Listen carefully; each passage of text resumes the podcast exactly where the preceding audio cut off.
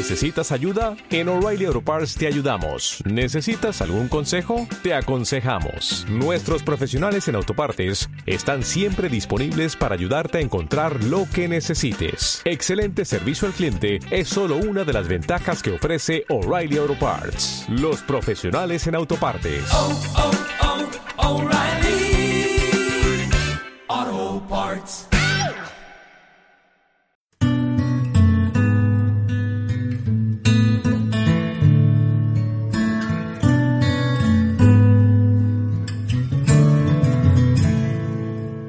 Hola, bienvenidos a un nuevo programa de Estado Cero, tu espacio holístico. Les habla Víctor y hoy vuelve a estar con nosotros Lola. ¿Qué tal, Lola? Hola, buenas, ¿qué tal? Bueno, y por supuesto también con, nosotros está Laura. Hola a todos. Bueno, y como siempre, se nos trae una persona muy interesante y, y con la que estamos dispuestos a aprender sobre muchísimas cosas, ¿verdad? Pues hoy está con nosotros Pepi Cáceres maestra de primaria que al jubilarse ya empezó a dedicarse a terapias alternativas. Bueno, ya de antes la llevaba en paralelo, digamos. Eh, se dedicó al, se dedica al yoga y es maestra de Reiki y también practica la terapia regresiva. Hola Pepi, ¿qué tal? Hola, buenas tardes. Bueno, hola Pepi, muchas gracias por estar aquí esta tarde con nosotros. Bueno, hay que decir que en realidad estamos nosotros en, su en su oficina, en su, en su sitio de trabajo, que nos ha invitado muy amablemente, así que le agradecemos mucho mucho este gesto. Y, bueno, y te queríamos preguntar cómo, cómo empezaste con este mundo de, del yoga, la terapia regresiva, el reiki. Bueno, para decir la verdad, desde chica se tiene siempre algo especial. Y entonces va en la búsqueda y no sabe de qué te encuentras, que eres una persona que no encaja en muchas circunstancias y es porque tiene unos sentimientos y unos pensamientos diferentes a lo que generalmente tienen tus amigas o tienen la gente con la que te rodeas, ¿no? Entonces, en secreto, esas cosas siempre tú las has sentido. Pero en realidad cuando yo descubrí el yoga me sentí que había llegado a donde yo quería estar. Y a partir de ahí pues comencé primero como practicante de yoga, como alumna. Fui aprendiendo de mis profesores, con Andrés Fernández con Ramón Rueda. Hice la formación de profesor de yoga y a la vez estaba dando clases de yoga y clases también en la primaria. Continué formándome más profundamente en todos los estudios de los yogis, eh, de los libros sagrados y eso me interesó tanto que seguí otra formación de tres años y otra nueve años de formación de, yoga, pero que a la vez también lo llevaba con la formación de Reiki, de maestría de Reiki, porque creo que son cosas eh, que van a lo mismo, a trabajar con la energía que tenemos todos. Y también paralelamente hacía eh, un curso de terapia regresiva en Girona eh, con el doctor José Luis Cabauli. Y aquí en Sevilla, en Kinema, con Joao Taglier, hice dos formaciones de terapia regresiva paralelas, que son diferentes, pero que yo las uno y formo mi propio estilo. Esa es mi trayectoria. Ahora me dedico precisamente a hacer cursos de formación, tanto de yoga de Reiki como de terapia regresiva y a la vez practico las terapias individuales y en grupo. ¿Y qué le ha supuesto ese cambio, o sea, de dedicarse a la enseñanza, bueno, la enseñanza de convencional, ¿no? Ahora dedicarse a este tipo de terapias y técnicas. Yo no noté gran diferencia porque, como te dije, yo sentía siempre algo especial y yo lo que era la enseñanza, eso lo voy a decir en petit comité, aunque esté en el público, yo era una maestra que no me atenía, sí, que no me atenía mucho al programa porque miraba a los ojos a los niños, miraba a la familia, miraba todo y era una manera diferente de ver la enseñanza. Entonces, por eso te decía que me sentía un poco rara, pero bueno, cuando yo cerraba la puerta de mi aula, era yo. Y desde ahí eso es el yoga. El yoga es vivir de, la, de, una manera diferente la vida. Es vivir en yoga, no es voy a hacer de tal a tal hora tal ejercicio de yoga o tal meditación, sino es vivir con esa filosofía cada momento de tu vida. Entonces, para mí, dejar a los niños que yo tenía quinto y sexto, yo estuve mucho tiempo con segunda etapa, pero ya después no pasé al instituto porque no me interesaba el instituto, me interesaban los, niños y las niñas más, más, chiquititos. Mm, yo no sentí ninguna pena de dejarlos porque había cumplido mi misión y le dejaba una plaza libre a otro compañero que estaba parado. Yo empecé con 18 años en la enseñanza y me jubilé con 60 y creí que mi función con esos niños y niñas ya estaba, estaba cumplida. Ahora me los encuentro, son padres, son madres y me, llevan a, los niños a las clases de yoga. Y están ellos en las clases de yoga. Para mí no fue un trauma, no fue un cambio. Fue sencillamente que en vez de levantarme toda la mañana y salir corriendo a la escuela, pues mm, parecía como que me tenía que quedar en casa y me resultaba raro hasta que me acostumbré. Hasta que me acostumbré que por las tardes se hacen otras cosas y empecé a dar los talleres y las clases de yoga y fue una transición suave y agradable. Y ahora, pues la verdad es que no me acuerdo de la escuela ya. ¿Y en qué consiste ese estilo de vida basado en el yoga? El estilo de vida basado en yoga, mira, hay que conocer lo que es la filosofía del yoga. Hay unos cinco principios de yoga que se llaman los llama, que son como una especie de normas parecidas, aunque no son no religión, pero sí parecidas a lo que son los mandamientos, los que se llamaban mandamientos de la ley de Dios, que están basados en la ley natural que tenemos todos en nuestra condición de ser humano. La, la himsa, que es la paz, satya, que es decir la verdad, ser honesta, eh, la astella, que es no robar, el aparigraja, no avariciar, y, el brahmacharya, que es el contener la energía sexual de una manera sagrada para, para lo que está en esa función natural que es la vida, ¿no? Y luego después tiene una segunda parte del yoga que son los niyamas, que son las recomendaciones, el contento interior, la práctica, ser ordenados eh, y disciplinados en las prácticas para, para tener un resultado. ¿eh? La limpieza tanto interna como externa, tanto de físico como en los pensamientos y en las emociones. Y después también una, un estudio, el Sevadaya, que es el, el estudio mm, del ser humano y de ti mismo, para conocerte y para saber para qué estamos aquí y hacia dónde vamos. Y por último hay un último principio del Niyama que se llama el Isvana Pranidhara, que es se puede confundir con lo que siempre nos han hablado de Dios en la religión, sino que es como una especie de unión de esta energía tuya individual con la energía del universo, a la que le podemos llamar Shiva, Dios, divinidad, algo que es parte de ti, pero es mucho más y abarca todos los seres humanos, toda la vida, no solamente los seres humanos, sino animales, plantas, todo lo que tiene vida es una unión con todo. Sí, es muy... muy... Llevarlo a la práctica. Sí, es, muy, es, muy, muy gráfico lo que nos está comentando, porque muchas veces aquí eh, en este mundo tenemos la idea de que el yoga es una práctica deportiva.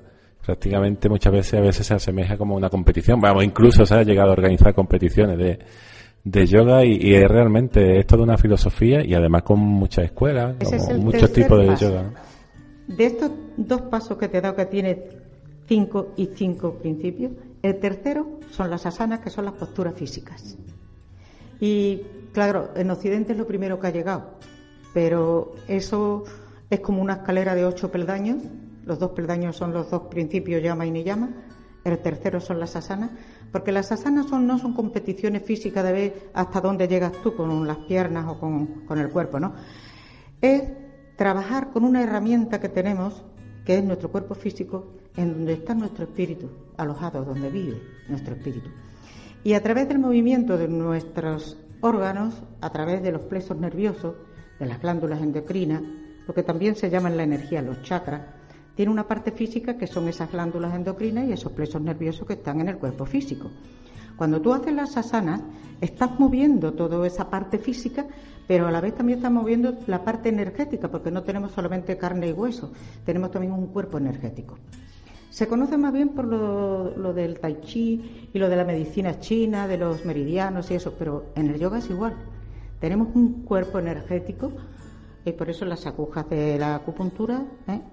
Eh, están en el cuerpo físico, pero lo que hacen es trabajar con la energía de ese cuerpo físico. Luego las asanas lo que hacemos es, igual que hace la acupuntura, manejar nuestro cuerpo físico para que a través de nuestro cuerpo eh, energético trabaje con nuestras emociones, trabaje con nuestra mente y trabaje con nuestra alma. ¿Podría decirle a alguien que te esté escuchando para animarle a practicar el yoga y qué consejo le daría para, para entrar, para comenzar? ¿Con qué disposición debería ir? Creo que, que es algo importante saber lo, que puede encontrar y Todas las personas pueden hacer yoga. Recuerdo una cita de Ramiro Calle que decía que él visitaba las aldeas de la India, no los grandes monasterios en donde se practica yoga casi todos los turistas. Iba a, los pueblecitos y se encontró a una yogini, porque cuando las mujeres practican yoga se llama yogini y cuando lo practican los hombres se llaman yogis. Y era antigua conocida suya, pero parece ser que estaba enferma. Entonces fue a su aposento y estaba en la cama y le, dijo que se esperara un poquito que estaba haciendo sus asanas. Entonces él cuenta que se volvió de espalda y luego se giró y le dio la cara. Dice, ya.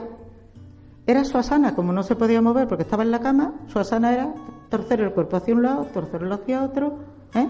y estaba en la cama y hacen yoga también en silla. Y no hace falta tener un cuerpo 10 para hacerlo.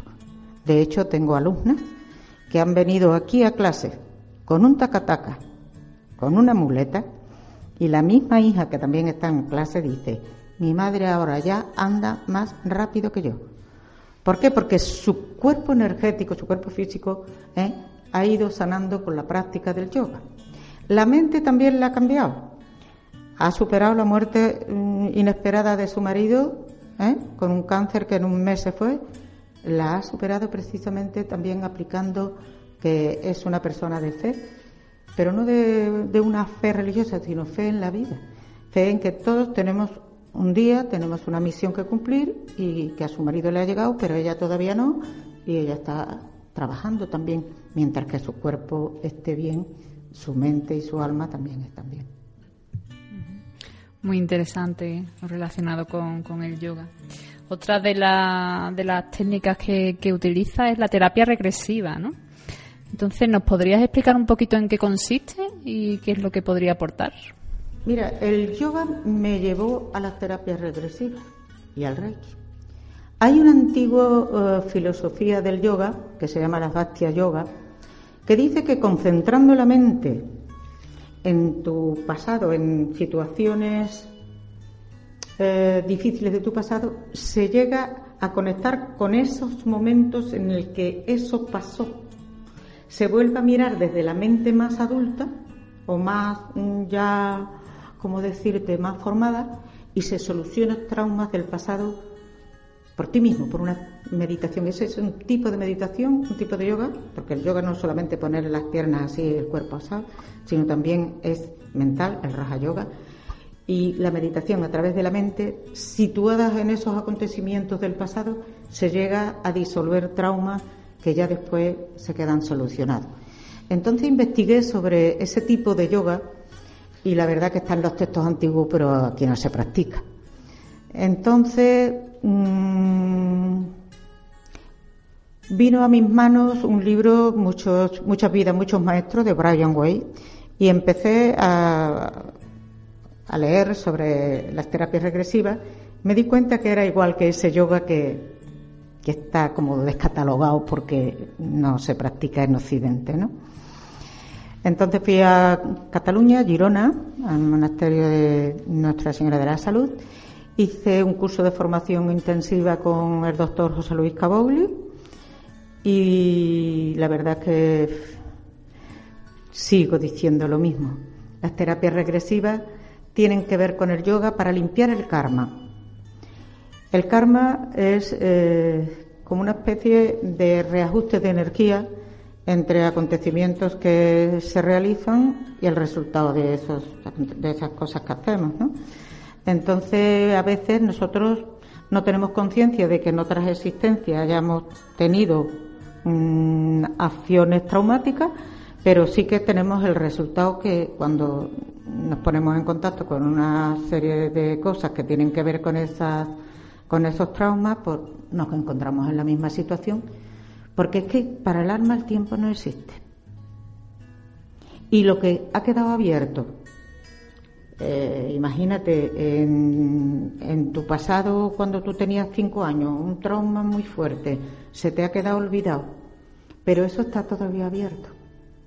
Y cuando te toca algo que, que se asemeje a lo que te ocurrió cuando tú tenías cinco años, eres un niño de cinco años o una niña de cinco años que le está sucediendo en ese momento lo mismo. Y por eso son las fobias y las reacciones de unas personas adultas ante unas circunstancias que a ti te dan hasta vergüenza, porque actúas como una niña chica. Es como que, como si un acontecimiento te ocurriera varias veces a lo largo de tu vida hasta que lo resuelves, ¿no? Pero si no llegas a tener contacto con cosas parecidas al trauma que tuviste con cinco años, ese, esa energía que se quedó del trauma ahí encapsulada, la tienes de menos tú para tú actuar en tu vida. Tiene que haber algo que te. Claro, a veces. Resorte. A, veces tú misma, con trabajos con el yoga, con el reiki, ¿eh? con respiraciones, te pones en contacto con ese trauma de una forma natural pero otras veces son pues eh, acontecimientos de tu vida que te recuerdan aquello o parecido, no tiene por qué ser exactamente lo mismo. Entonces salta esa chispa. Por, lo que dice, eh, recuerda un poco a la persona que tropieza una y otra vez con la misma piedra, que siempre pasa lo mismo, que siempre se junta con el mismo tipo de gente, que una y otra vez, que sabe que en principio parece que no le conviene, pero sigue esa tendencia. Parece que algo, algo hay que escuchar sobre lo que nos está pasando. Sí, hay veces que tú llegas a pensar de que, es que eres así y estás decidido a seguir sufriendo por esa manera de ser que te ha tocado ser, pero en realidad no tiene por qué ser así. La primera mm, pista es que tú no te encuentras bien contigo mismo para ver eh, si tienes algo que solucionar. Yo tengo algunas veces personas que vienen a las terapias y no sabe qué le pasa. La que tengo mañana no sabe qué le pasa, pero tiene ansiedad y lo que le manda el médico son ansiolíticos. Entonces no es necesario, digamos, tener algún problema en un momento puntual para asistir a este tipo de, terapia, ¿verdad? A veces es no sentirse bien, sentirse con angustia, con pena, yo siempre recurro primero a que vea a ver cómo tiene el tiroides, porque los síntomas, si le ha ocurrido algo, si tiene motivo para tener una depresión.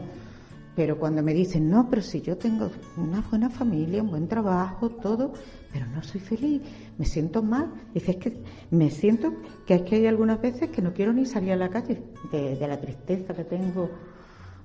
Y, y ya a mi familia la tengo aburrida. Y ahí pues podemos encontrar, investigando, que a lo mejor hay algo que en unas determinadas edades vuelven a presentarse para trabajarse. Pero en cambio da, da bastante respeto o miedo muchas muchas veces acercarse a este tipo de terapia, ¿no? Hay, demasiado mito creado en la, en la cabeza hay mucho de, mito y mucho espectáculo, pero es muy sencillo. Es una sencilla relajación. Yo no utilizo la hipnosis.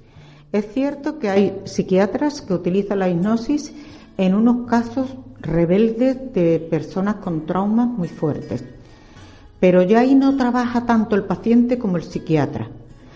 Eh, yo lo primero que pregunto a las pacientes que vienen para la terapia regresiva es si tienen problemas mentales con diagnósticos y si están tomando ansiolíticos, si beben alcohol, si tienen algún tipo de, de sustancia que le alteren la conciencia porque si no, no podemos trabajar con ellos, ni con epilepsia. Son personas, vamos a decir, dentro de la normalidad, que tiene bajona o, las depresiones ya estas así mm, endógenas fuertes, esas las trabajan los psiquiatras. Estoy hablando de las personas normales y corrientes que no somos felices, que tenemos fobias, que tenemos traumas y que nos conformamos con ese sufrimiento porque es lo que nos ha tocado. A eso pues, les digo que, que hay solución. Porque algunas veces nos vienen hasta de nuestro propio nacimiento, ¿eh? En los traumas. De la manera como tú has nacido, ¿eh? puedes condicionarte durante casi toda la vida la manera como has venido al mundo y cómo te han tratado desde pequeñito. En las regresiones, cuando se trabaja con el embarazo, el parto y el nacimiento, es sorprendente cómo las personas cambian su vida cuando trabajan con eso. Sí, la verdad un trabajo muy muy profundo a distintos niveles, pero que, hay que hacer, que hay que hacer para caminar en la vida de, de una manera más auténtica, más libre, más, más uno mismo, ¿no? Verá, mm, hay veces que las personas tenemos muchas cargas, muchas cargas que no son nuestras también, ¿no? Un poco. Que a veces tenemos muchas cargas que no son nuestras, no nos corresponde. Muchos condicionamientos sociales, muchos miedos de que esto pueda ser que te va. Bueno, a mí me han dicho gente, no me voy a quedar yo en otra vida anterior. Pero si es que a veces no vas a ninguna otra vida anterior, estás en esta y en esta es donde hay que trabajar principalmente. Pero curiosamente, tengo un caso de una persona eh, que vino a Reiki Vino a iniciarse en el primer nivel de Reiki y ahí se enteró que yo hacía la terapia regresiva y vino. Y, le ha solucionado la vida porque este chico, desde que se conocía, ya tenía cerca de 40 años, a las 5 de la mañana estaba despierto todos los días. La madre, la familia, las novias, en los internados que estaban aburridos con él, porque además se despertaba a las 5 de la mañana con ansiedad y con nerviosismo. Y en una regresión le saqué de qué iba. En una vida anterior, a las 5 de la mañana, murió él con toda su familia. Y él se sintió culpable. Cuando trabajamos con esa historia y vio que no había ningún tipo de culpabilidad, se disolvió todo eso. Cuando vino la segunda iniciación de Reiki, dice que tuvo que poner despertador porque tenía, bueno, la hacemos casi siempre a las nueve y media, mm, no se fuera a quedar dormido las cosas con su pareja se han arreglado porque mm, ya estaban entrando en un conflicto. Pero si te despiertas a las 5 y te despiertas a las 5 y te vas y te distraes leyendo, pero es que era con ansiedad y con gritos y eso. Bueno, pues esa persona le ha cambiado la vida.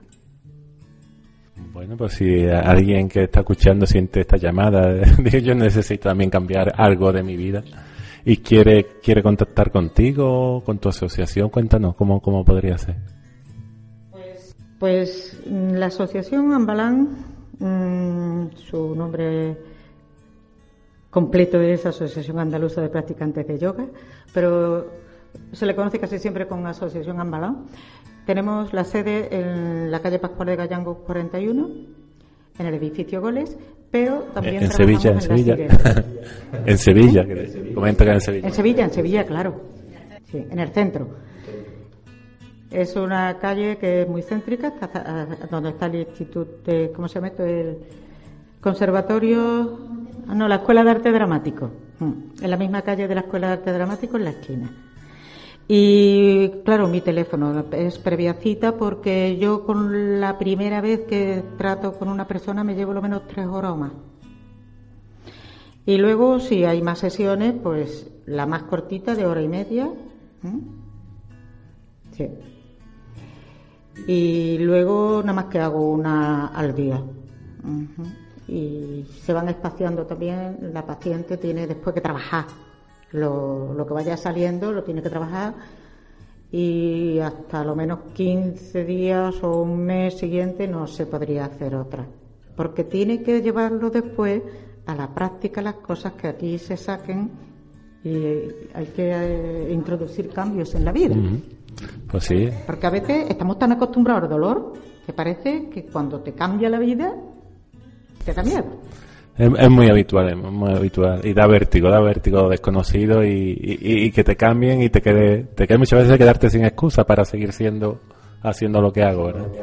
Efectivamente, si quieres cambiar, algo tienes que cambiar. Bueno, y una actividad que me ha llamado mucho, que tenéis prevista el 27 de octubre, cuéntanos un poquito ya para que, para que los oyentes de por aquí cerca de Sevilla se puedan entender una, una actividad en la Casa de la Sirena relacionada con el yoga ¿Y con algo más? ¿Con qué? Bueno, en la Casa de la Sirena llevamos trabajando mm, desde el 2006 y ahora se va a celebrar el, anivers- el 20 aniversario de, de la fundación del Centro Cívico La Sirena. Nosotros allí tenemos un taller de yoga por la tarde, eh, los lunes y miércoles de 5 a 6 y media. Pero como el horario es fijo, pues también tenemos otros horarios en la sede de la asociación. Tenemos martes y jueves por la mañana de 9 y media a 11, damos yoga integral. Y después los lunes y miércoles de 7 a 9 en la sede de la asociación. El yoga integral es un yoga mm, no atlético, sino es un yoga integral, como antes he estado explicando, que abarca todos los cuerpos, desde el cuerpo físico, con calentamientos, estiramientos, las asanas, la respiración, la filosofía del yoga. Trabajamos con los chakras, los mantras y la música, la, la meditación. Holístico. Holístico. Como nos Todo. a nosotros en. Y mis clases, siempre que puedo, son de dos horas de yoga. En la Sirena nos dan hora y media, pero bueno. También estamos en Bormujos, ¿eh? En Bormujos hay otra asociación de yoga que allí soy vicepresidenta y aquí soy presidenta en Sevilla. Y allí lo damos en el polideportivo, eh, de la piscina. Y también tenemos por la mañana y por la tarde, los martes y los jueves es un yoga mm, integral también allí, exactamente igual, somos los mismos profesores, la misma formación. Procedemos del yoga clásico de Patanjali y estamos formadas por Ramón Rueda, del Molino de Aracena. Bueno, pues la verdad es que nos quedaríamos aquí muchas horas escuchándote porque la verdad es que estamos aquí lo- los, tres encantados, con la boca abierta, aprendiendo mucho, tomando muchas notas. Pero lo cierto es que estamos llegando ya al final de nuestro podcast. Ha sido un auténtico placer. Muchísimas gracias. Algo nos va a decir Lola más.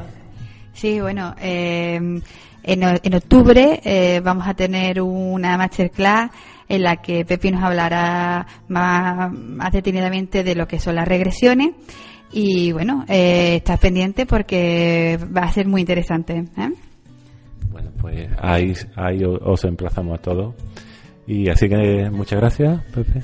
Gracias a ustedes por venir aquí a la sede de la asociación y me queda una cosita también que deciros también que se nos Pues que no se te quede. El Reiki. Ah, y el También- Reiki. También iniciamos en Reiki eh, de una manera mm, sin ánimo de lucro. Tenemos iniciaciones de primero y de segundo nivel. Cuando esas personas del primero y del segundo nivel llevan tiempo practicando, eh, se hace del tercer nivel.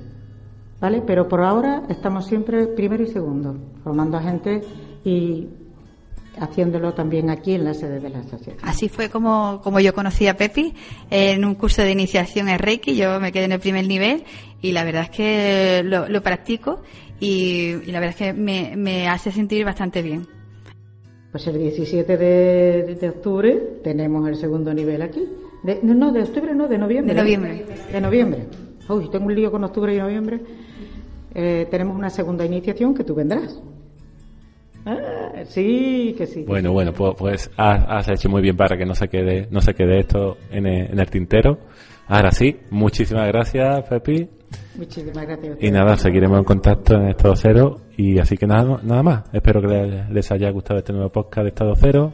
Y recordad que podéis visitarnos en www.estadocero.com, cero con Z, y en la página de Facebook Estado Cero Holístico, donde podréis dejar vuestras opiniones y comentarios. Y estad muy atentos porque se aproximan importantes novedades. Si vais a la web estadocero.com y os inscribís de manera gratuita, tendréis acceso a la próxima masterclass que estamos preparando con Pepi Cáceres sobre regresiones. Creo que va a merecer mucho la pena. Hasta el próximo podcast. Hasta pronto, ceronautas.